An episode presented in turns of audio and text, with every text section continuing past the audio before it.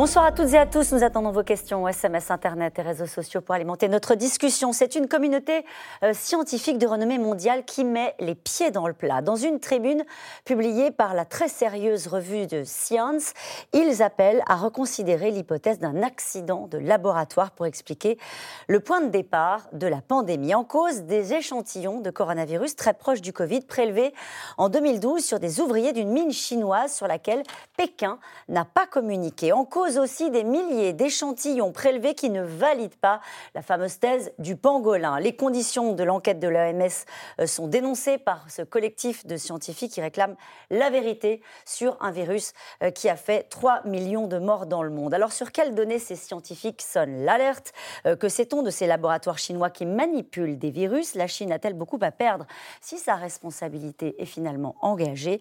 Le virus échappé du labo chinois et si c'était vrai C'est une question, c'est le titre de cette émission. Avec nous pour en parler ce soir, Antoine Bondas. Vous êtes chercheur à la Fondation pour la recherche stratégique, spécialiste de la Chine. Vous enseignez par ailleurs à Sciences Po. Caroline Tour, vous êtes journaliste spécialiste en sciences et médecine pour le magazine Le Point. On peut retrouver votre enquête coronavirus sur les traces de l'origine du virus. C'est à lire dans votre journal. Raphaël Baquet, vous êtes grand reporter au journal Le Monde. Vous avez réalisé une enquête avec Brice euh, Pedroletti intitulée Coronavirus, les laboratoires de Wuhan, épicentre de la rumeur que l'on peut retrouver sur le site de votre journal. Et puis je rappelle votre bande dessinée Patient Zéro à l'origine du coronavirus en France, publiée aux éditions Glénat. Enfin est avec nous ce soir Étienne Decroly. Vous êtes virologue, euh, vous êtes directeur de recherche au CNRS, membre de la Société française de virologie et vous êtes signataire d'une tribune publiée dans le journal Le Monde qui demande une enquête approfondie sur l'origine de la pandémie. Bonsoir à tous les quatre. Merci de participer à ce C'est dans l'air en direct. Je vais peut-être commencer avec vous, Caroline Tour, pour faire un petit résumé des épisodes précédents. C'est pas n'importe quel scientifique qui s'empare de ce sujet et qui, je le disais, met les pieds dans le plat en disant on n'en sait pas assez sur l'origine du mhm, virus. Mhm. Oui, c'est tout, tout, un ensemble de scientifiques qui euh, viennent de domaines différents, qui ont euh, chacun dans leur domaine euh, une vraie reconnaissance scientifique. Et c'est vrai que de les voir sortir du bois, si j'ose dire, c'est très important parce que l'idée d'explorer la piste d'un accident de laboratoire ou dans l'origine du SARS-CoV-2. Ça fait un moment euh, déjà, et on y reviendra, qu'elle est évoquée. Mais c'est vrai que euh, l'un des premiers combats, ça a été juste d'avoir la possibilité de l'évoquer et d'enquêter euh, sur, euh, sur cette possibilité. Rien que ça, ça a déjà été un premier combat. Et là, c'est vrai que c'est un tournant. C'est important. Cette tribune-là, elle, va avoir, cette, lettre-là, elle va avoir du poids. Elle permet en fait euh, de donner un signal, peut-être à des chercheurs qui auraient des informations ou qui souhaiteraient également se mettre à travailler sur le sujet, de, dire vous pouvez le faire ou, le moment est venu. Là, on a fait un petit peu de chemin. C'est qu'au tout début de la pandémie, lorsqu'on évoquait ces thèses-là, on disait oui, ce sont des thèses complotistes. Certains l'évacuaient d'un revers de la main en disant non, c'est pas le sujet, euh, euh c'est pas de ce côté-là qu'il faut chercher. En fait, au tout début, ce qui se passe aussi, c'est que c'est vrai quand le, virus, le SARS-CoV-2 émerge, euh, il n'y a pas besoin d'aller chercher très loin, euh, d'aller chercher dans les laboratoires pour expliquer son émergence. Il y a l'hypothèse d'une émergence naturelle qui quand on discute avec des gens qui sont spécialistes des virus, arrive immédiatement. C'est-à-dire qu'il est logique d'imaginer que c'est le scénario. Et c'est encore un scénario, d'ailleurs, c'est pareil, il faudra le redire, c'est un scénario tout à fait probable encore actuellement, que le SARS-CoV-2, venant euh, d'une chauve-souris, passant par un autre intermédiaire, arrive jusqu'à l'humain. Donc c'est ce dont on entend parler. Et puis, assez rapidement aussi, il y a euh, une, une volonté de certains scientifiques qui euh, travaillent sur le sujet de l'émergence des virus de dire on arrête immédiatement toute autre forme d'explication. Euh, c'est une émergence naturelle. Circuler, il n'y a forcément rien à voir très rapidement. Ça, c'est dès le mois de février 2020. Euh, on, on dit, bon, c'est pas la peine. Et c'est aussi, par, quelque part, cette résistance à, la recherche. Quand même, la, recherche scientifique, c'est quelque chose qui est très ouvert. Toutes les questions sont bonnes, elles doivent être explorées.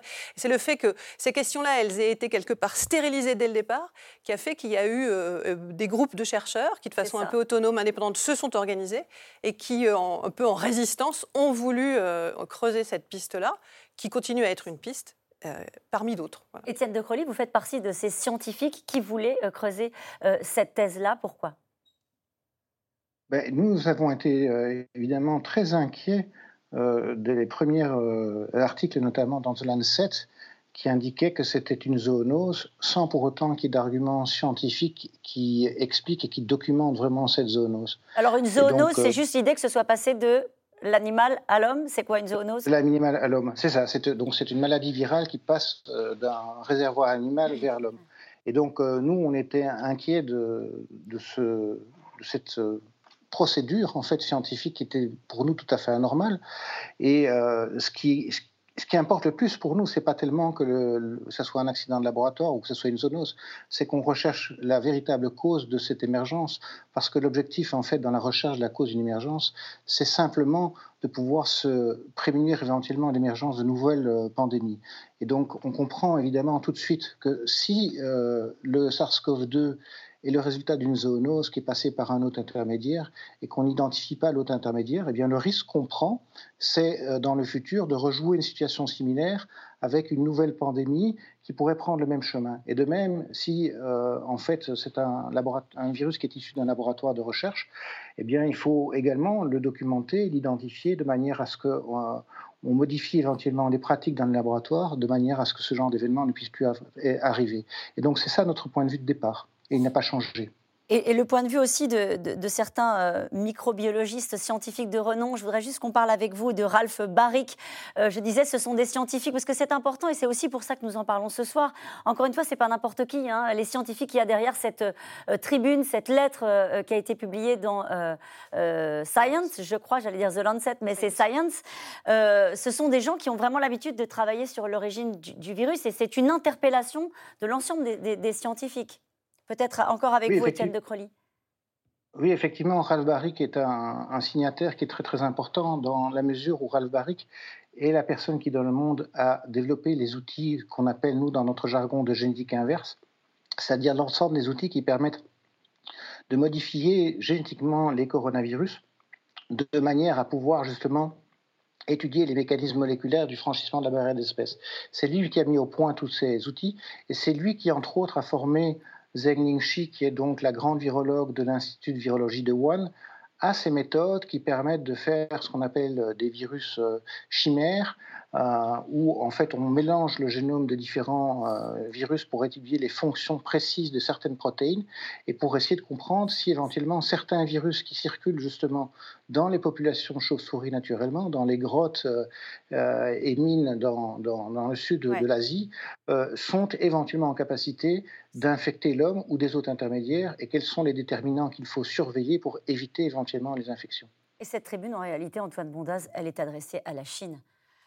Bien sûr, puisque pour l'instant, il y a énormément euh, de zones d'ombre. Euh, on découvre au fil du temps que certaines publications, que ce soit de doctorants ou de euh, jeunes chercheurs à travers des masters, des thèses de master par exemple, avaient beaucoup plus d'informations que les autorités scientifiques chinoises n'ont été autorisées à divulguer jusqu'à présent. On découvre également que des recherches avaient lieu au laboratoire de virologie de Wuhan, et d'ailleurs pas dans le P4, hein, puisque la professeure Zhe reconnaissait que les recherches sur les coronavirus étaient en P2 ou en P3. Euh, on sait également qu'il y a historiquement des accidents de laboratoire, y compris par exemple avec le SARS-CoV-1. Hein. Il y a eu quatre accidents euh, à Pékin, par exemple. Quatre fois, le virus est sorti euh, du laboratoire P3. C'est également arrivé à Singapour, c'est également arrivé à Taïwan. Et donc, ce faisceau d'éléments ne permet pas de dire qu'il y a forcément eu un accident, mais qui est de dire que c'est une hypothèse comme une autre. Et là où la Chine a essayé de fait de politiser entre guillemets euh, cette question, c'est que l'argument avancé, c'est de dire vous n'avez pas les preuves qu'il y a eu un accident de laboratoire, donc ce n'est pas une hypothèse crédible. Or, le raisonnement scientifique, évidemment, ne fonctionne pas ainsi. L'objectif, c'est de valider ou d'invalider les différentes euh, hypothèses. Et pour l'instant, sur euh, la zoonose euh, directe ou avec un autre intermédiaire, les autorités chinoises n'ont pas été capables de donner des éléments probants. Et, c'est ce qu'on disait précédemment. Elles n'ont pas donné, mais les ont-elles retenues? C'est ça aussi que laissent entendre les scientifiques. Vous parlez d'études, notamment de prélèvements hein, sur une mine. On va le voir dans le premier reportage. Hein, ça, on va entrer davantage dans le détail. Mais certaines études qui ont été faites, travaux sur des, sur des virus qui existaient déjà en 2012. Et ces, ces travaux-là ont été publiés de manière anonyme récemment et n'ont pas été fournis par les autorités chinoises. Effectivement, une grande partie des banques de données aussi euh, de l'Institut de virologie de Wuhan ne sont pas accessibles encore euh, aujourd'hui. Donc voilà, il y, y, a un manque d'informations. On sait évidemment que les scientifiques chinois sont très bons, ce n'est pas euh, la question. La question aujourd'hui, c'est de savoir si les autorités politiques empêchent les autorités scientifiques de faire leur travail et notamment de participer à des recherches internationales. Et là, il y a évidemment une inquiétude. Je vais venir à, vous, Raphaël Baquet, mais juste un instant avec vous, Étienne de Crolly. Est-ce que, je disais, cette tribune et cette lettre des scientifiques s'adresse aux Chinois et aux scientifiques chinois qui pourraient être tentés de communiquer aussi de manière peut-être anonyme? Elle a aussi cette visée-là, à votre avis, cette tribune, ou est-ce que je me trompe? Oui, elle a cette visée-là, mais en plus de, cette visée-là, elle a également, c'est un message à la communauté scientifique internationale qui s'était rangée derrière euh, les arguments d'autorité euh, justement de la lettre du Lancet et qui faisait que le, débat était devenu extrêmement difficile euh, dans la communauté scientifique. Et donc je crois que la visée de cette lettre, c'est également de réouvrir la question franchement et de pouvoir cette fois-ci aborder une question scientifique de manière le plus scientifique possible et la moins dogmatique possible, euh, afin qu'on puisse trouver la solution et comprendre les mécanismes d'émergence de ce virus. Raphaël Baquet, là les regards se tournent vers les labos P3, euh, P4 chinois sur lesquels vous avez enquêté, sur lesquels vous avez travaillé. Oui, ce qui est intéressant, c'est qu'il y a un an, au mois d'avril, euh, on a enquêté avec Brice Pedroletti, qui est un de nos correspondants en Chine. On a appelé et, rencontré beaucoup de scientifiques chinois euh, de façon tout à fait anonyme parce que vous, vous venez de le dire, la parole n'est pas libre, effectivement. Et ce qui nous a frappé, c'est que les premiers à s'inquiéter de l'hypothèse euh, d'une fuite de laboratoire, ce sont les Chinois eux-mêmes. Et, très vite, euh, dès le mois de février, les, scientifiques chinois communiquent entre eux. Dès le mois de février, une majeure générale de l'armée de l'unité des risques bactériologiques s'installe au labo P4 officiellement pour trouver un vaccin, mais elle mène aussi elle-même l'enquête.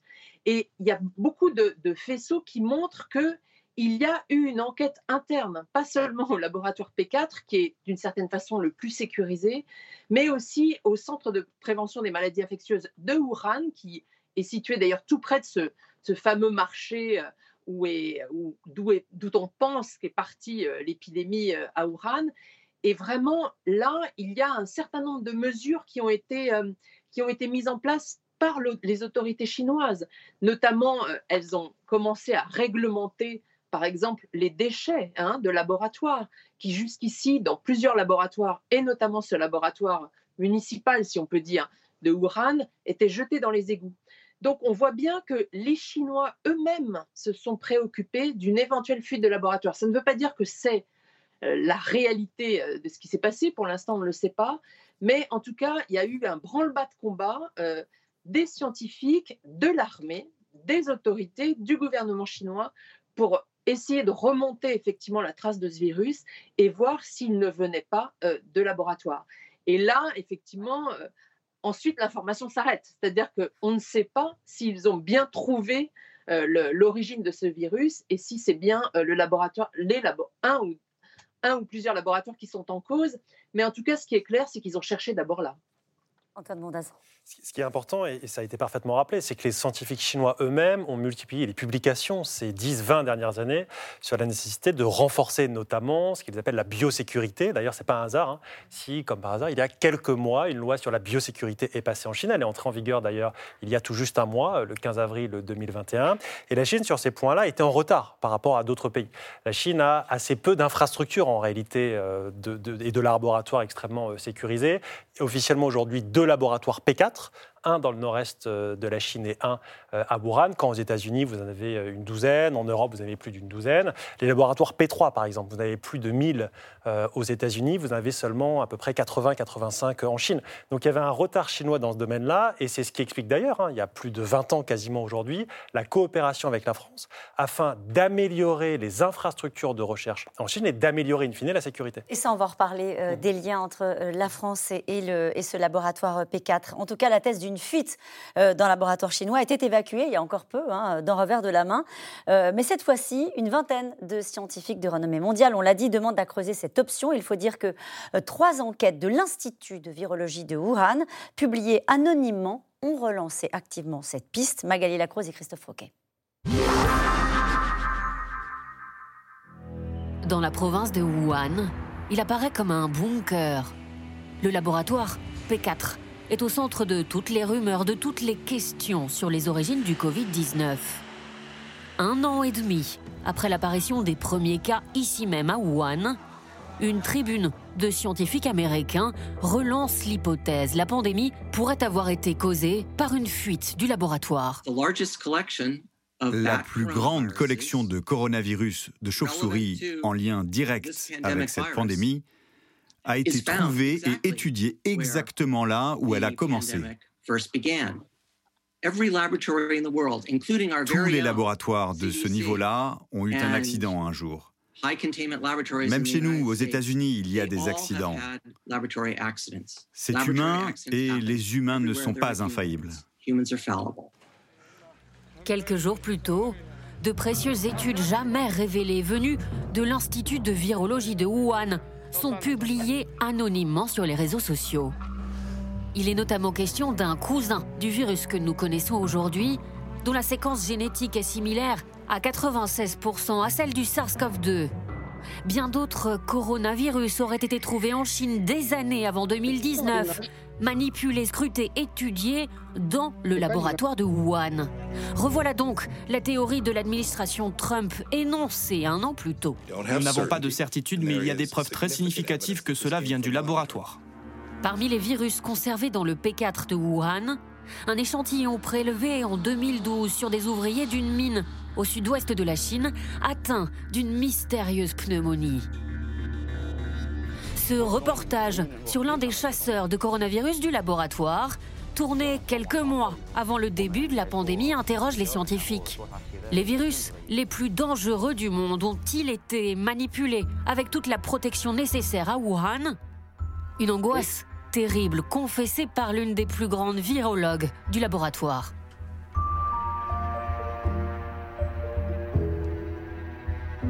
Et si le virus provenait de nos laboratoires? Cela m'a vraiment fait perdre la tête et empêcher de fermer l'œil. Pourtant, le directeur du laboratoire n'émet aucun doute possible sur la sécurité de son établissement. Il assure qu'elle est totale pour faire taire les rumeurs.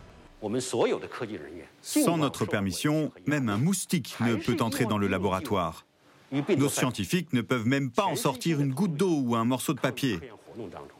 Alors, quand j'entends des gens spéculer sur le fait qu'on aurait fait des expérimentations sur des animaux ou que certaines choses peuvent sortir du laboratoire, ils n'ont aucune idée de ce qu'il s'y passe. Si les soupçons agacent la Chine, ils embarrassent aussi la France, parce que le laboratoire de Wuhan ressemble à s'y méprendre à celui de Lyon. Il est même le fruit d'un partenariat entre Pékin et Paris. Inauguré par Bernard Cazeneuve en 2017, le P4 de Wuhan était une fierté franco-chinoise. Depuis quelques mois, un groupe de scientifiques français s'interroge sur le manque de transparence du laboratoire. Il n'y a qu'un seul virus. Il n'y a pas eu de déclaration mensongère, mais il y a eu parfois des, euh, oublis. C'est-à-dire, euh, parfois, euh, on a vu certaines séquences où il a été il a été nécessaire que d'autres scientifiques pointent du doigt que ah oui, vous avez raison, le cousin du virus, euh, ah oui, vous avez raison, on, l'avait déjà depuis plusieurs années dans nos, dans nos frigidaires.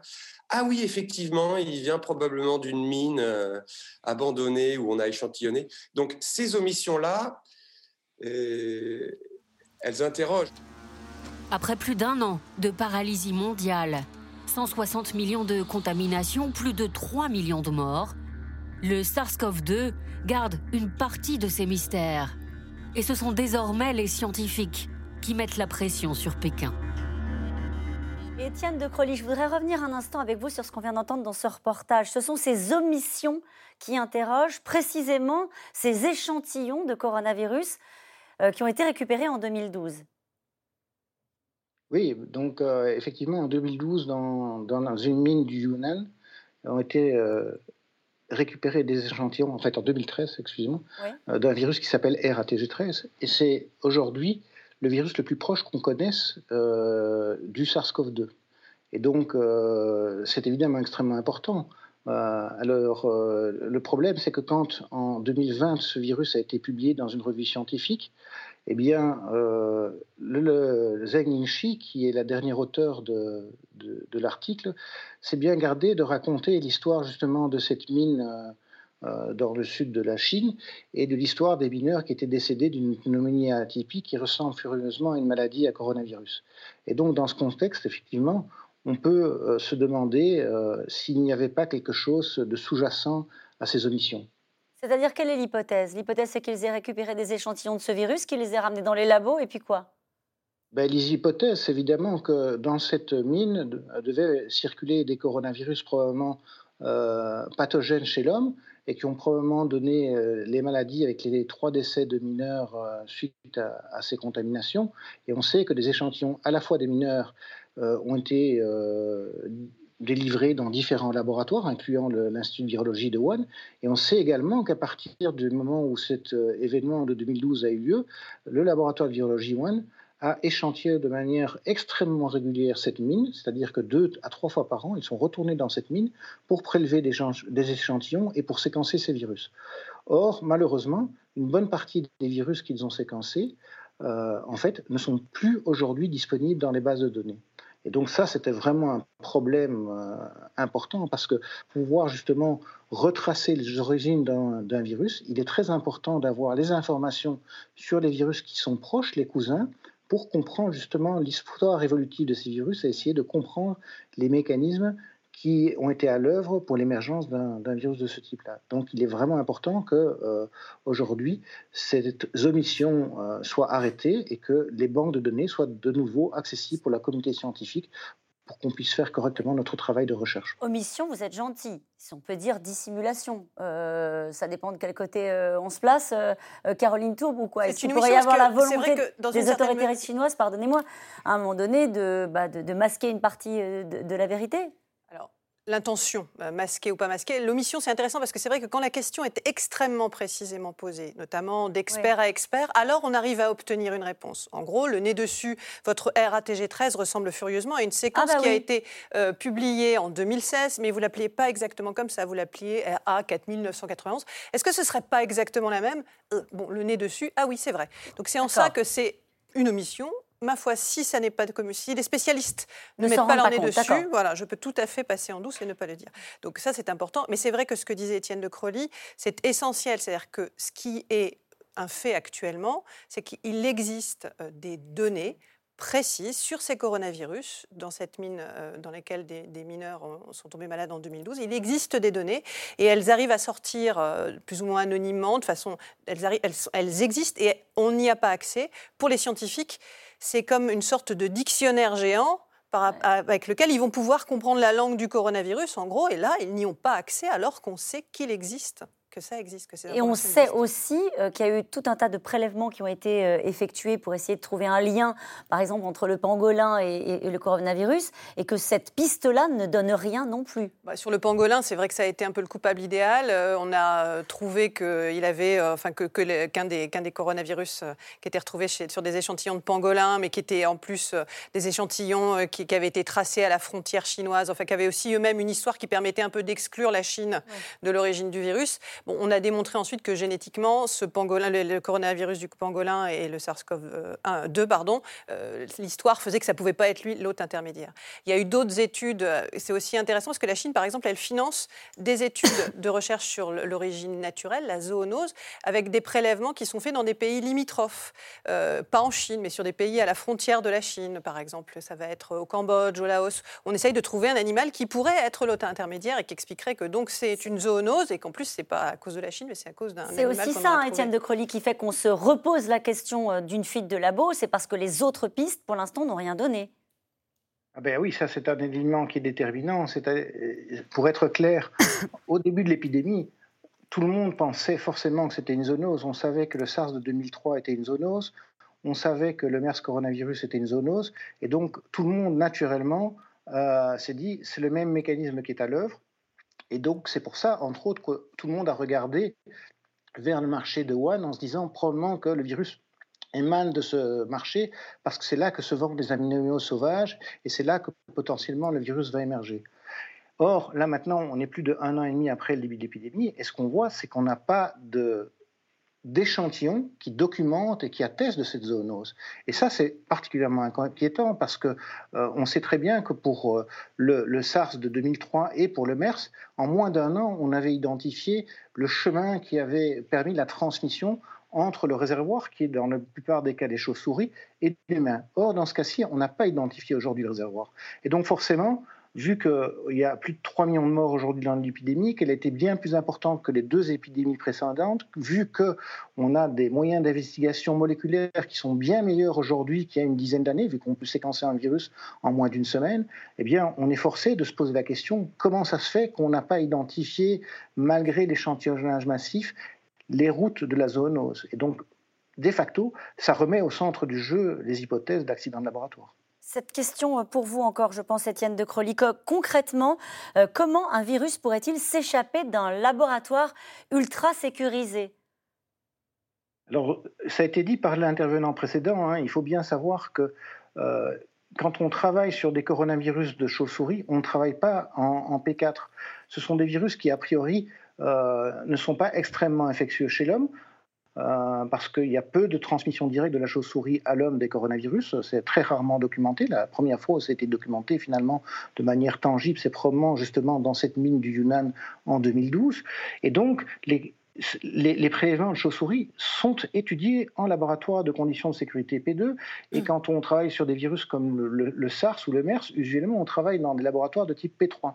Et donc il ne faut pas faire de confusion. Ce n'est pas un accident d'un laboratoire P4 si c'est un accident. En fait, euh, c'est quelque chose qui pourrait provenir éventuellement de laboratoires qui sont moins sécurisés, dans lesquels les normes euh, ne sont peut-être pas adaptées euh, aux virus sur lesquels ils travaillaient. C'est ce que vous nous avez expliqué tout à l'heure, hein, Raphaël Baquet, sur les normes de sécurité de ces laboratoires. Oui, ce, laboratoire P4, il faut voir que les scientifiques chinois sont venus se former aux règles extrêmement euh, rigoureuses hein, et très très dures. Et c'est vrai que c'est quand même le moins plausible, la fuite du laboratoire P4.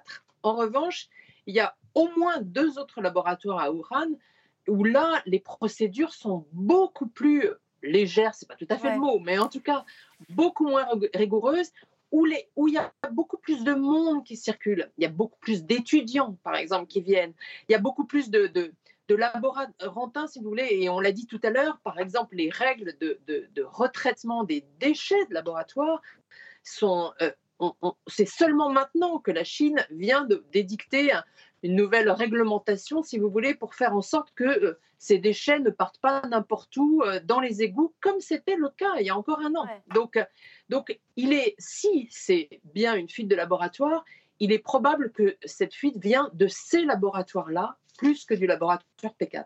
Si on revient juste un instant. Le laboratoire P4, effectivement. Pardon, le laboratoire P4, effectivement, c'est des virus très, très, très contagieux et très mortels. Si vous voulez, c'est là qu'on qu'on étudie le virus d'Ebola. Euh, Ebola, 90% de mortalité si vous, si vous l'attrapez. C'est beaucoup plus dangereux que euh, le coronavirus. Et effectivement, les coronavirus, on les, on les étudie plus dans des laboratoires moins sécurisés laboratoires sur lesquels vous avez enquêté, et en particulier sur la question du lien entre euh, la France et la Chine sur ce laboratoire. On en a vu euh, un, élément dans le reportage de Magali Lacroze il y a un instant. Euh, mais ce qui est intéressant aussi de raconter, et encore une fois, vous connaissez ce sujet par cœur, Raphaël Baquet, c'est que à l'époque, il y avait une espèce de deal entre la France et la Chine qui était de dire très bien, on vous aide à ouvrir un laboratoire P4, mais on vous envoie aussi nos chercheurs. Ils sont jamais arrivés. Oui, il y avait l'idée de d'échanger et de, de, faire une recherche vraiment euh, internationale, en tout cas bilatérale, entre la Chine et la France. D'abord, il y a une idée diplomatique, hein, évidemment, de, de, de, de, renforcer les liens entre la France et la Chine. Cette histoire du laboratoire P4, elle remonte à loin. Hein. C'est Dominique Villepin, de, Villepin et, Jacques Chirac qui l'imaginent en 2004. Vous voyez, on est, on est très loin. Et en fait, il est inauguré en 2017. Mais euh, euh, il y a vraiment l'idée d'accentuer la recherche, les relations bilatérales, les échanges entre nos deux pays. Et la réalité, c'est que les échanges ne vont avoir lieu que dans un sens, c'est-à-dire que les chercheurs chinois viennent se former à Lyon notamment, et, ça, ça marche très bien, et, et, les discussions sont très fructueuses, et puis ils se retrouvent quand même dans des congrès et des colloques. Mais lorsque les Français vont vouloir venir tout simplement vérifier si le laboratoire fonctionne bien, eh bien là, ils ne pourront jamais vraiment y mettre les pieds quand le laboratoire est en fonctionnement. Et donc, assez vite, en fait, euh, le Quai d'Orsay, dès l'élection, euh, à vrai dire, dès l'élection d'Emmanuel Macron, enfin, c'est pas lié à Emmanuel Macron, mais dès, ce moment-là, c'est vrai que le Quai d'Orsay commence à demander des notes à ses diplomates. Qu'est-ce qui se passe? Pourquoi est-ce que nos chercheurs ne peuvent pas y rentrer? Et de fait, les, les, Chinois ont refermé, euh, au fond, toute la, la coopération qui était en gestation, et jamais nos chercheurs français n'ont pu vraiment rentrer et travailler avec les chercheurs chinois à l'intérieur de ce labo P4. Antoine Bondas, c'est essentiel ce, sujet-là et ce, dont nous discutons depuis le début de l'émission parce qu'on nous annonce d'ores et déjà de prochaine hein, pandémie. On a bien compris que euh, ça allait être un petit sujet dans les années qui viennent et que la Chine a annoncé la création de laboratoires P4 et de laboratoires P3. Oui, alors euh, dans la loi justement sur la biosécurité hein, qui a été adoptée euh, fin 2020, il y a le projet de trois nouveaux P4. alors il y a beaucoup de d'inquiétudes en réalité et, de questions qui sont sans réponse. Donc officiellement, le premier P4 euh, en Chine homologué, celui de Wuhan, celui euh, dans le nord-est, hein, à Harbin, a été homologué après, euh, mais il préexistait à Wuhan.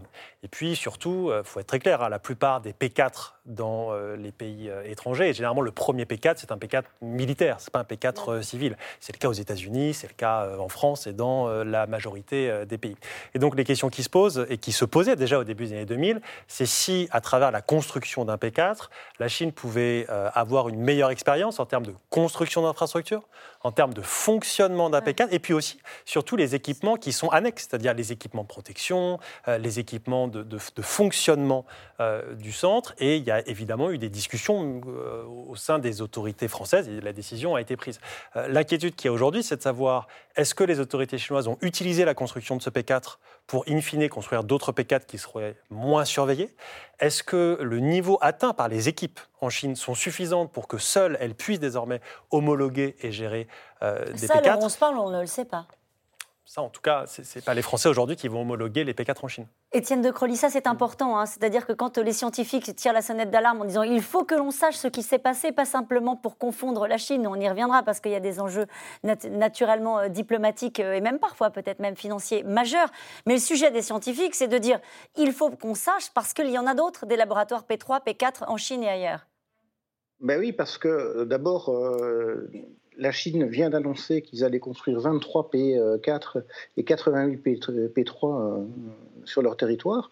Et donc, évidemment, euh, on comprend tout de suite que cette question est cruciale. Euh, il faut que ces laboratoires de sécurité euh, respectent les normes nécessaires pour absolument s'affranchir de tout accident. Et ce qui est important aussi comprendre, c'est qu'on voit bien avec l'épidémie actuelle que les virus n'ont pas de frontières finalement. C'est-à-dire que euh, à un moment, les expériences de gain de fonction ont été interdites sur le territoire euh, américain, suite notamment à des expériences qui ont été faites sur euh, le virus de la grippe en, 2012-2013, et qui avaient beaucoup ému la communauté scientifique, qui avait trouvé que ces expériences étaient trop dangereuses. Et donc, les Américains ont interdit ces expériences sur leur territoire, et la conséquence, finalement, a été que ces expériences ont été délocalisées dans d'autres pays, où peut-être les conditions de sécurité euh, sont moins bonnes ou moins sévères. Et donc, évidemment, euh, on peut toujours se poser la question de savoir euh, comment maintenant on va devoir réguler ces situations au niveau international et comment est-ce qu'on peut faire pour mettre en place finalement un système de contrôle international de manière à ce que quand on prend des, normes de régulation dans un pays, il n'y ait pas immédiatement transfert des expériences qui sont un petit peu trop difficiles à faire dans un pays dans un autre, juste parce que les conditions de sécurité sont moins bonnes. En tout cas, ces révélations jettent euh, de nouveau le discrédit sur l'OMS, l'Organisation mondiale de la santé. L'enquête menée par ces experts en janvier dernier a été menée sous étroite surveillance des autorités chinoises, on s'en souvient, et avait écarté d'abord euh, l'incident de laboratoire. L'organisation accusée d'être sous influence de Pékin a été la cible de critiques depuis le début de la pandémie. Aubry Perrault et Aurélie Saner. En janvier, ils sont une poignée d'experts de l'OMS autorisés à entrer sur le sol chinois, chargés de remonter à l'origine du Covid-19.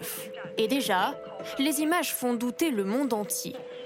Des chercheurs très entourés, très encadrés, du début à la fin. Qu'attendez-vous de cette visite?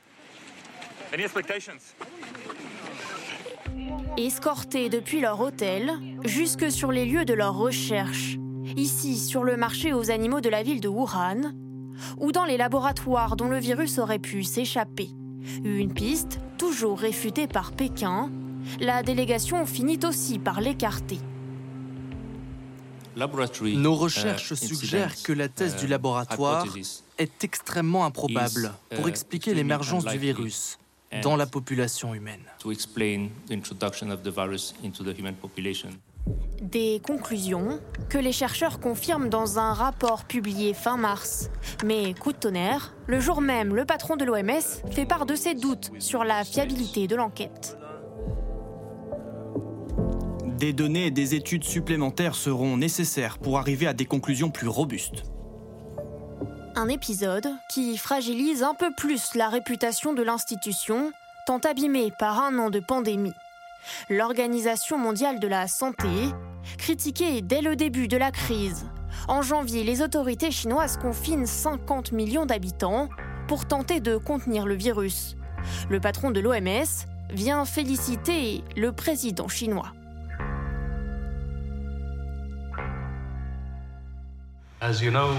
Comme vous le savez, dès que le virus est apparu, l'identification de l'agent pathogène s'est faite en un temps record. Vous avez pris aussitôt une série de mesures sanitaires. Par ailleurs, votre engagement politique et votre leadership ont été essentiels. Des éloges lorsqu'une partie du monde reproche à Pékin un manque de transparence et que certains n'hésitent plus à désigner la Chine comme la responsable de leur tragédie. Il y a beaucoup de choses qui se passent avec la Chine. Nous ne sommes pas contents de la Chine. Dans sa colère, Donald Trump évoque la possibilité d'exiger des réparations financières et accuse l'OMS d'être la marionnette de Pékin. Le président américain annonce même le retrait des États-Unis, premier contributeur de l'institution.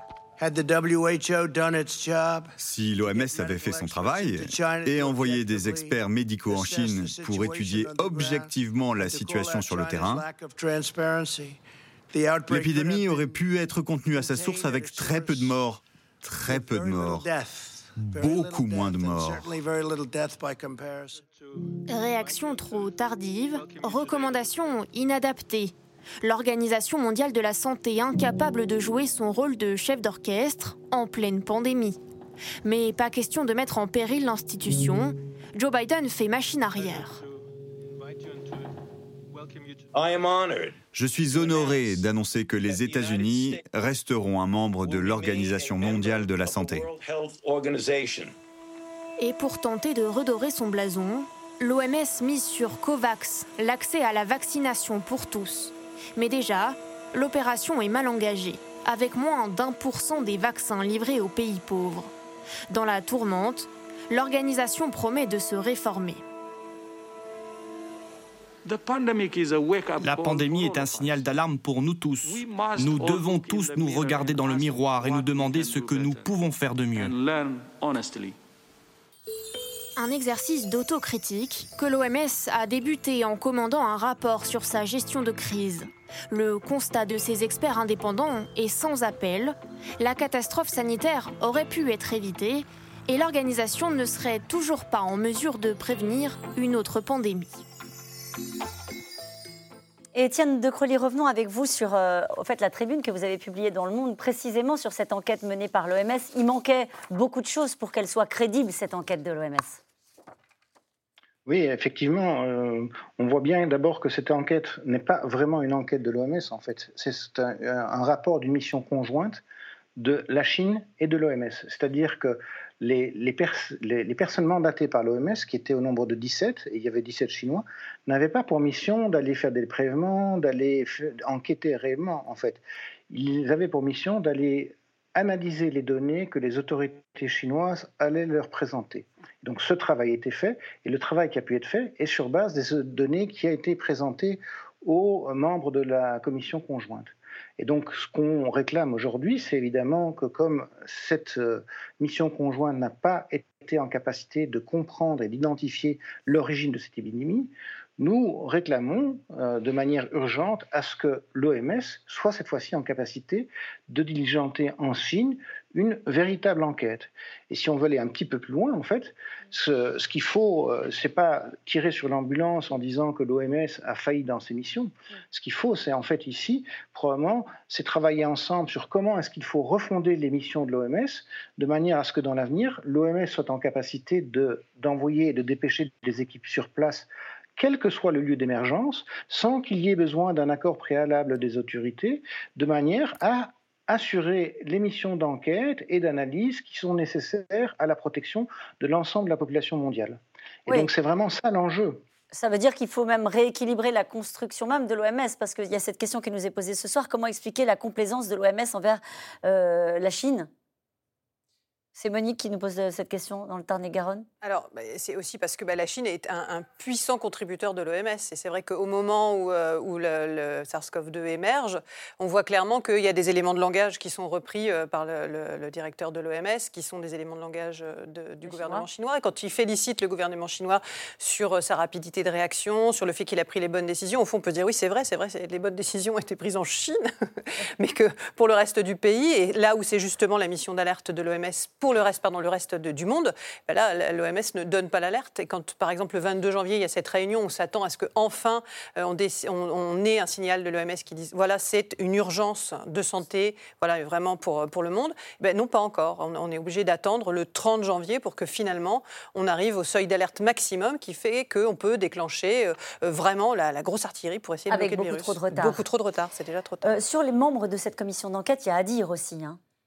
Effectivement, puisqu'il peut y avoir potentiellement certains euh, conflits d'intérêts. Euh, un des membres, un des 17 euh, fameux experts de l'OMS, en plus des 17 experts chinois, est par exemple quelqu'un qui menait des programmes de recherche et qui cofinançait à travers le EcoHealth Alliance des programmes de recherche justement dans l'Institut de virologie de Wuhan. C'est également un de ceux qui a été à l'initiative dans cette fameuse tribune de février 2020 dans The Lancet qui écartait totalement la l'hypothèse d'un accident de laboratoire. Et à l'époque, ces conflits d'intérêts potentiels n'avaient pas été mentionnés. Donc là, il y a une vraie question. Et plus largement sur l'OMS. L'OMS fonctionne malheureusement, entre guillemets, comme chacune des organisations internationales aujourd'hui. Elle dépend euh, de euh, la bonne volonté de ses membres euh, et de la coopération de ses membres. L'OMS ne peut pas forcer la Chine à fournir des informations.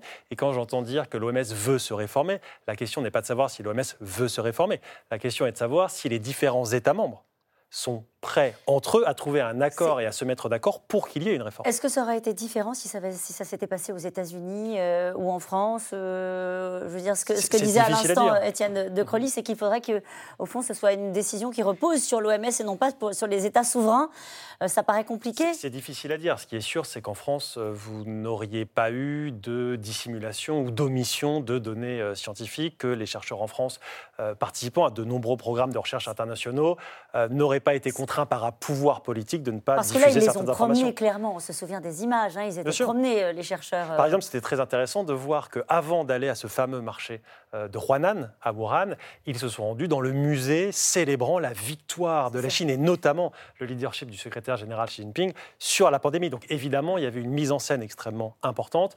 L'objectif pour la Chine, c'était de dire qu'elle avait non seulement bien géré la crise, qu'il n'y avait a priori pas d'accident de laboratoire mm. et de mettre en avant certaines hypothèses, comme par exemple une transmission par des produits congelés qui étaient, il faut se rappeler, hein, à l'été 2020, mise en avant par la Chine pour expliquer non pas la propagation, mais même l'émergence du virus en Chine.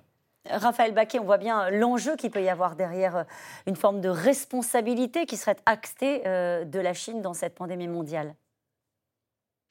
Oui, de toute façon, c'est très difficile de, de, de garantir, si vous voulez, l'indépendance euh, d'une organisation internationale ou de n'importe quelle institution face à un régime qui n'est pas démocratique et dont le principe n'est surtout pas la transparence. Or, euh, la Chine joue, dans, enfin joue, si je puis dire, dans, cette affaire bien plus que il y, a le problème des réparations qui pourrait être euh, évoqué, invoqué par, par les autres pays du monde, mais il y a aussi le, tout simplement le nationalisme chinois hein, qui, ne peut supporter euh, une remise en cause mm.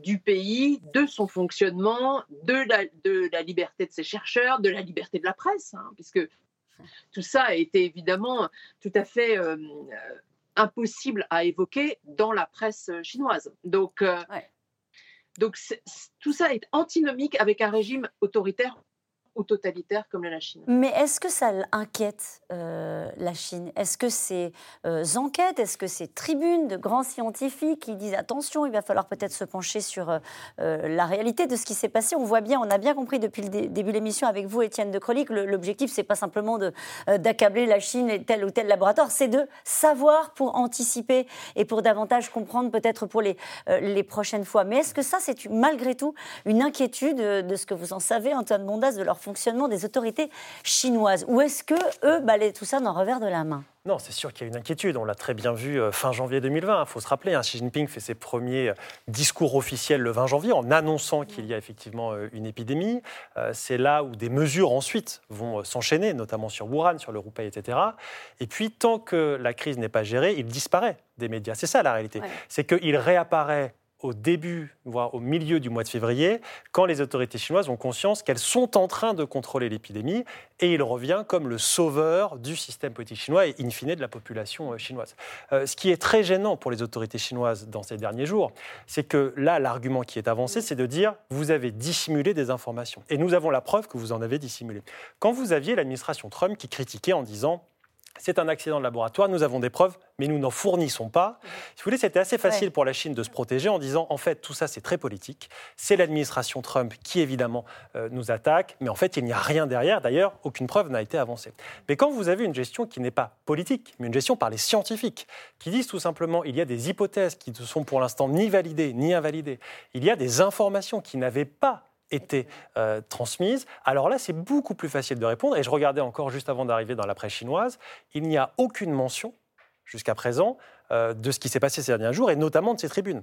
Et je pense que ce que les autorités chinoises attendent, c'est de voir si l'écho médiatique est donné va se transformer en écho politique aux États-Unis et en Europe. Et seulement si elles sont obligées, elles réagiront euh, à ces dernières annonces et notamment à cette tribune. Alors, on ne connaît pas encore hein, l'origine du virus, on l'a bien compris depuis le début de l'émission. En tout cas, le virus, lui, continue euh, sa route et les mutations font l'objet de toutes les attentions. Le variant indien inquiète désormais les autorités britanniques, à tel point que Boris Johnson, ce week-end, a même envisagé de différer certaines étapes de la réouverture en Grande-Bretagne. Laszlo Gelabert et Nicolas Baudry-Dasson. Depuis un mois, le Royaume-Uni savoure son déconfinement. Oh, oh, c'est extraordinaire. Le soleil est de sortie. Les pubs sont ouverts, les boissons coulent à flot. Elles arrivent, elles arrivent. Nouvelle étape majeure franchie ce matin. Les Anglais peuvent consommer à l'intérieur des pubs et restaurants.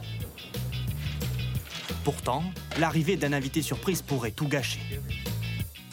Le variant indien, localisé dans des villes comme Bolton, Blackburn ou encore Londres, et qui a de quoi inquiéter. En une semaine au Royaume-Uni, le nombre de cas a plus que doublé. 1313 ont été enregistrés. Une nouvelle menace scrutée de très près par le gouvernement.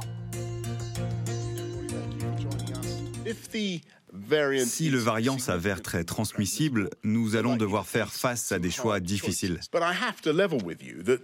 Je dois dire que ce nouveau variant pourrait perturber sérieusement nos progrès et rendre compliqué le passage à la dernière étape du déconfinement en juin.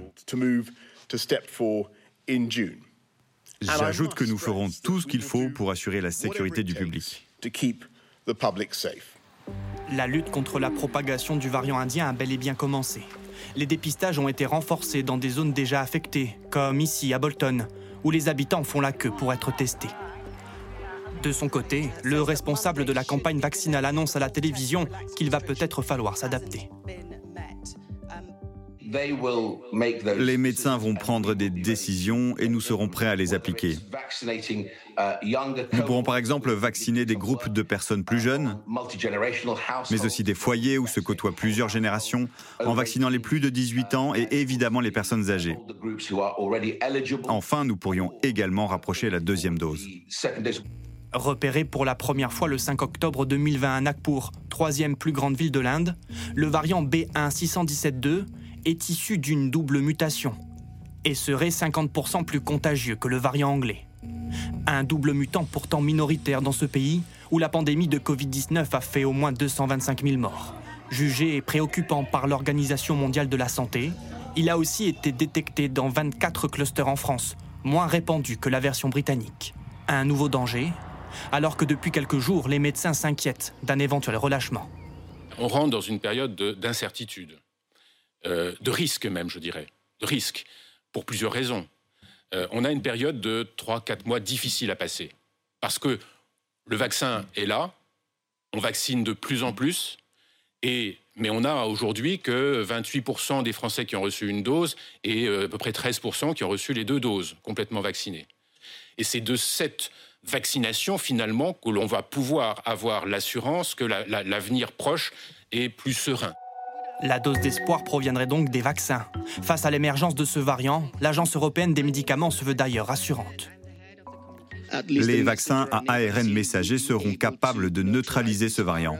Nous attendons également avec impatience de recueillir davantage de preuves à partir de données réelles en Inde où une version du vaccin d'AstraZeneca est utilisée afin d'avoir une bonne compréhension. Pour l'heure, peu de données existent concernant cette nouvelle mutation. L'OMS demande en urgence de nouvelles études robustes afin de déterminer son impact réel sur les populations. Étienne de Crolly, vous inquiète-vous le variant indien?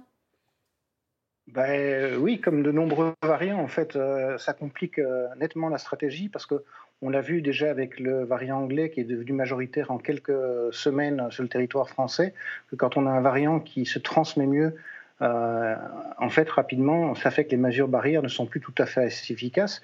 Et donc, on voit que la problématique s'articule avec la campagne de vaccination.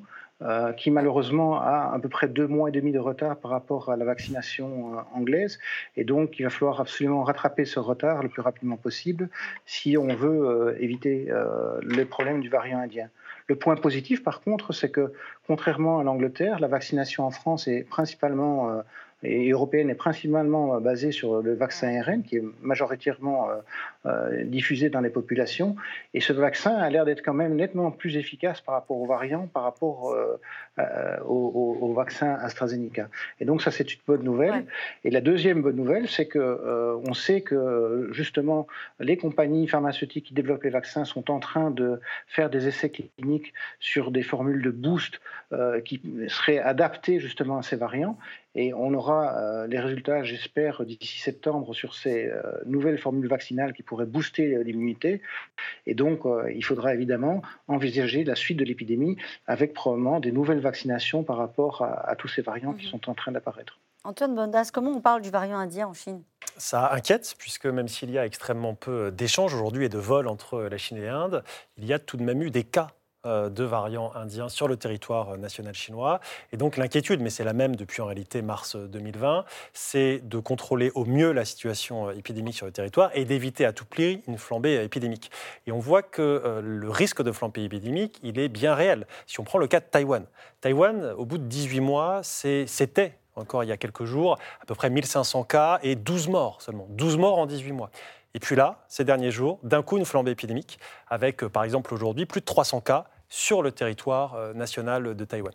Et donc euh, l'enseignement, il est simple, c'est que même des pays qui jusqu'à présent ont très bien géré la crise sanitaire peuvent faire l'objet d'une flambée épidémique. Taïwan, par contre, réagit de façon extrêmement euh, rapide. Il y a des mesures extrêmement fortes qui sont prises. Vous avez ce soir hein, les rues à Taipei qui sont désertes. Les métros à 19h étaient déserts, puisque non seulement vous avez les mesures gouvernementales extrêmement fortes, et puis les citoyens d'eux-mêmes vont essayer euh, de, entre guillemets, euh, amplifier ces mesures barrières, amplifier les mesures gouvernementales pour à tout prix éviter une propagation du virus. Cette question qui nous est posée ce soir, le variant indien pourrait-il bousculer notre calendrier de sortie de crise?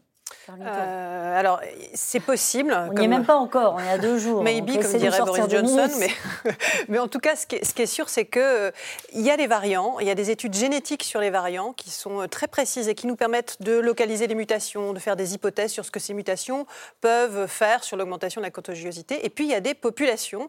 Et clairement, les populations, c'est des patchwork immunologiques différents. il y a des parties de population qui sont vaccinées, des parties de la population qui ont rencontré le coronavirus déjà, donc qui sont plus ou moins protégées. Donc le variant anglais, le variant indien, quand il arrive dans un pays ou dans un autre, il ne fait pas forcément exactement la même chose. Ça dépend des populations. Par les Taïwan, il y a sûrement une population naïve puisqu'ils ont été très bloqués, très, très épargnés jusqu'à présent. Donc il peut faire beaucoup de dégâts très vite, alors que ce n'est pas forcément le cas dans un autre pays. Étienne de Crolly, juste une question avant d'aller aux questions des téléspectateurs. En savoir plus sur l'origine du virus nous aiderait à lutter contre les variants? Ou est-ce que ça n'a rien à voir? Non, je crois que c'est deux ces questions qui sont relativement dissociées. Euh, les variants, en fait, le contexte d'apparition des variants, c'est parce que on voit bien qu'il y a des mutations qui s'installent dans la population, soit parce que les populations ont rencontré le virus précédemment, mm. euh, soit parce qu'on fait de la vaccination, et que donc le virus, la seule manière pour lui d'échapper finalement à ces nouvelles pressions de sélection, c'est de s'adapter et de varier. Alors euh, donc on est dans un système de course à l'échalote. La question qui se pose, à laquelle on n'a pas de réponse aujourd'hui, c'est est-ce que les variations du virus sont infinies ou est-ce qu'il y a un où, en fait, euh, les variations ne seront plus possibles parce que toute variation fera que le virus reconnaît moins bien le récepteur ou est moins infectieux et donc va faire qu'on va être en capacité de contrôler complètement les épidémies.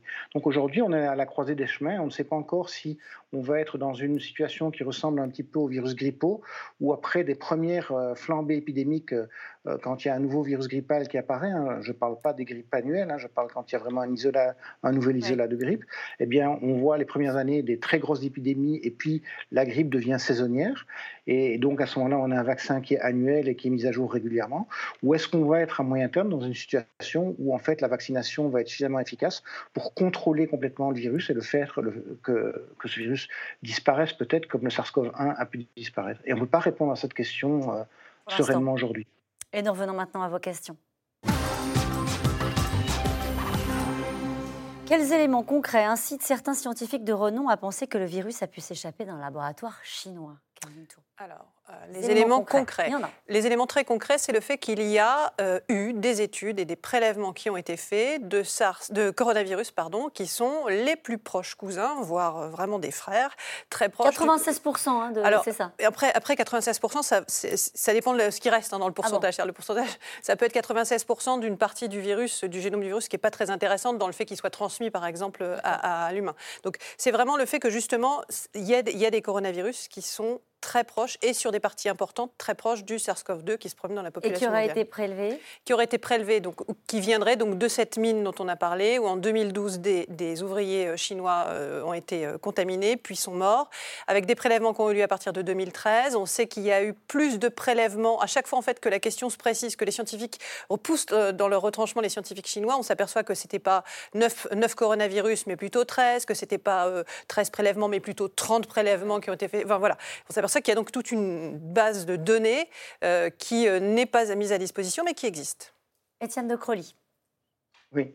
Oui, donc pour, euh, pour les éléments, effectivement, il y a, il y a ces éléments-là. Et un autre élément qui est important, c'est que le, lieu d'émergence de l'épidémie pose évidemment question. On sait bien que les, les, populations de chauves-souris qui abritent ces, ces, virus, en fait, elles sont environ à 1105 km au sud de Wuhan. Et donc, évidemment, euh, dans les hypothèses zoonotiques, on comprend assez mal, finalement, comment cette pandémie émerge au milieu d'une ville qui est euh, à une distance relativement importante finalement du lieu où ces virus circulent. Alors l'hypothèse de, l'émergence par le marché aux animaux était une hypothèse séduisante parce qu'évidemment ça permet d'expliquer ce hiatus mais malheureusement, cette hypothèse aujourd'hui euh, n'a pas été documentée et on n'a pas pu identifier les virus proximaux. Et donc, de nouveau, le fait qu'on n'ait pas identifié au marché euh, des virus proximaux, bah, ça repose la question, euh, finalement, comme ces virus étaient étudiés de manière importante dans leur capacité justement à franchir la barrière d'espèces dans le laboratoire de virologie à Wuhan, est-ce que cette hypothèse euh, est euh, validée ou non Est-ce qu'on peut essayer d'analyser cette hypothèse? Mais est-ce que ça, on pourra répondre à la question précisément que vous posez sans l'aide des autorités chinoises? Peut-être qu'on répondra jamais à cette question. Étienne de Crolly. Oui, alors euh, je crois que si on avait l'aide des autorités chinoises, l'avantage c'est qu'on va aller évidemment beaucoup plus vite. Mais après, ce qu'on voit en tout cas depuis un an et demi, c'est que en absence d'aide des autorités chinoises, il y a en tout cas un certain nombre de documents qui finissent par euh, être disponibles et sur lesquels les gens travaillent. Et d'autre part, ce qu'on sait, c'est que les technologies, elles évoluent dans le temps. Et si on prend d'autres exemples, par exemple la grippe de 1977, où pendant des années, on ne connaissait pas les mécanismes qui ont euh, était à l'origine de cette épidémie, eh bien, euh, ça n'est que plus récemment, avec l'avènement de nouvelles technologies, euh, où on a pu démontrer en fait que ce virus était échappé d'un laboratoire euh, avec des technologies qui n'existaient pas en 1977 et qui n'ont pas permis à, l'époque de comprendre les mécanismes de cette émergence virale. Cette question pour vous, Raphaël Baquet. Avec l'essor du complotisme, on finit par ne plus oser se poser certaines questions légitimes. C'est vrai qu'il y a encore quelques mois, évoquer cette hypothèse de la fuite du laboratoire, c'était être rangé dans la catégorie complotiste. Non, parce que franchement, nous, on l'a évoqué il y a un an. Donc, euh, et le journal n'est pas complotiste. Donc, c'était une question euh, possible. Et, que, et, je vous l'ai dit d'emblée, les Chinois eux-mêmes se sont posé cette question. Donc, euh, simplement, c'est vrai que euh, après, tout circule. Ce, que, ce, que, ce qui circulait dans les milieux complotistes était les Chinois ont fabriqué ce ah. virus exprès pour déstabiliser le monde et euh, pour euh, accroître leur puissance. ça, il est probable que c'est pas vrai.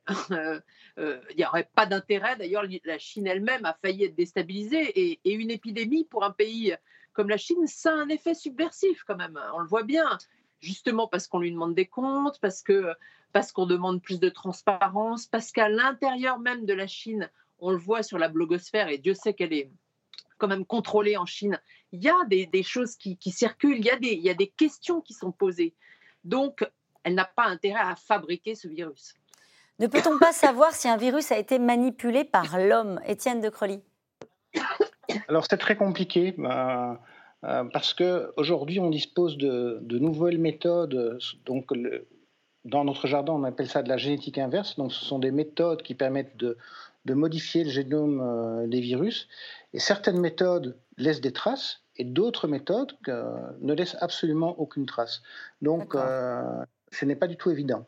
Ah, on n'a pas cette réponse non plus. Selon les autorités chinoises, quelle est l'origine du virus, Antoine Mondas Il n'y a pas d'explication officielle pour l'instant, et c'est bien le problème.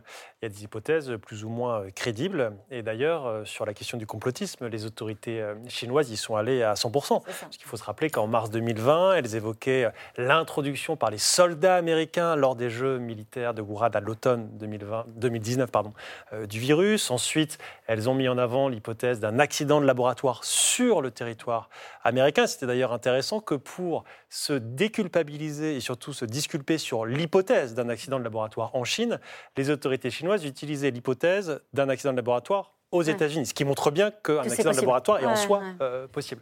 Euh, et, donc là, on a vu que les autorités chinoises ont essayé pendant de nombreux mois de mettre en avant des hypothèses comme la transmission par les produits euh, congelés, potentiellement un virus qui serait émergé en Asie du Sud-Est, au Laos ou au Cambodge, puisque, encore une fois, il y a une population de chauves-souris extrêmement importante avec des virus. Et aujourd'hui, ils disent quoi? Aujourd'hui, il n'y a pas d'avancée. C'est-à-dire qu'il n'y a pas, encore une fois, euh, d'avancée. Et c'est quand même paradoxal pour un pays qui a aujourd'hui un système scientifique euh, avancé, qui met en permanence en avant la capacité de ses chercheurs à faire euh, des découvertes scientifiques, de ne pas être arrivé au bout de 18 mois à avoir la moindre explication sur ce virus. Qu'est-ce que cela change que le virus se soit échappé d'un laboratoire ou qu'il ait été transmis à l'homme par un animal? Ben, c'est ce qu'on disait au début de l'émission, c'est-à-dire que c'est vrai que c'est, euh, on apprend de ses erreurs, donc si c'est sorti d'un laboratoire et que, et que c'est une, donc une fuite ou avec des déchets ou quelqu'un infecté qui s'est, qui s'est promené sans le savoir, un asymptomatique qui s'est promené partout dans la ville, ça il faut le savoir, il faut pouvoir euh, mettre des normes de sécurité plus importantes. Si c'est une origine, une zoonose, c'est très important de repérer quelle est cette hôte intermédiaire, parce que si c'est un hôte intermédiaire, dans les, dans les hypothèses qui restent donc valables, c'est l'idée d'une émergence naturelle. Et un des autres intermédiaires qui a été évoqué, sur lequel il y a des recherches, c'est le chien vivrin. C'est un chien qui ressemble à un raton laveur, en gros, mais en tout cas qui est très. Un chien qui ressemble à un raton laveur. Ces photos, vraiment, c'est une sorte de raton laveur. Et en tout cas, ce chien-là, on sait qu'il peut être porteur et qu'il peut transmettre. Et puis, il a, il a la possibilité aussi d'avoir euh, en lui des mutations, enfin, de pouvoir s'adapter. Et donc, ça fait partie euh, aussi d'un élément extrêmement important à creuser, parce que si c'est lui, il y a des élevages pour sa fourrure euh, en Chine. Ça a été très développé, c'est une fourrure très à la mode. Donc, c'est important de le savoir, évidemment. Les Chinois n'auraient-ils pas pu nous avertir du danger de ce virus beaucoup plus tôt, Antoine Mondaz c'est ce qui leur est parfois euh, reproché, notamment le fait qu'au sein du Parti communiste, il y a pu avoir des réunions et que les informations transmises dans ces réunions au sein du parti n'ont été publiées euh, et communiquées à l'étranger que euh, plusieurs jours, voire plusieurs semaines après. Et s'il est démontré que la Chine est responsable de la pandémie, on fera quoi, Antoine Mondaz il y aura très certainement des, procédures judiciaires lancées aux États-Unis, ça c'est clair, mais après, pour le reste, il y aura évidemment la nécessité de demander à la Chine des comptes et de changer le système international, notamment le fonctionnement de l'OMS, clairement. Eh ben, merci à vous tous. C'est la fin de cette émission qui sera rediffusée ce soir à 23h45. Mais je vous rappelle que vous pouvez retrouver C'est dans l'air quand vous le souhaitez en replay sur euh, euh, France.tv ou en podcast sur l'ensemble euh, des plateformes, car C'est dans l'air, ça s'écoute aussi tout de suite. C'est à vous. Belle soirée sur France 5.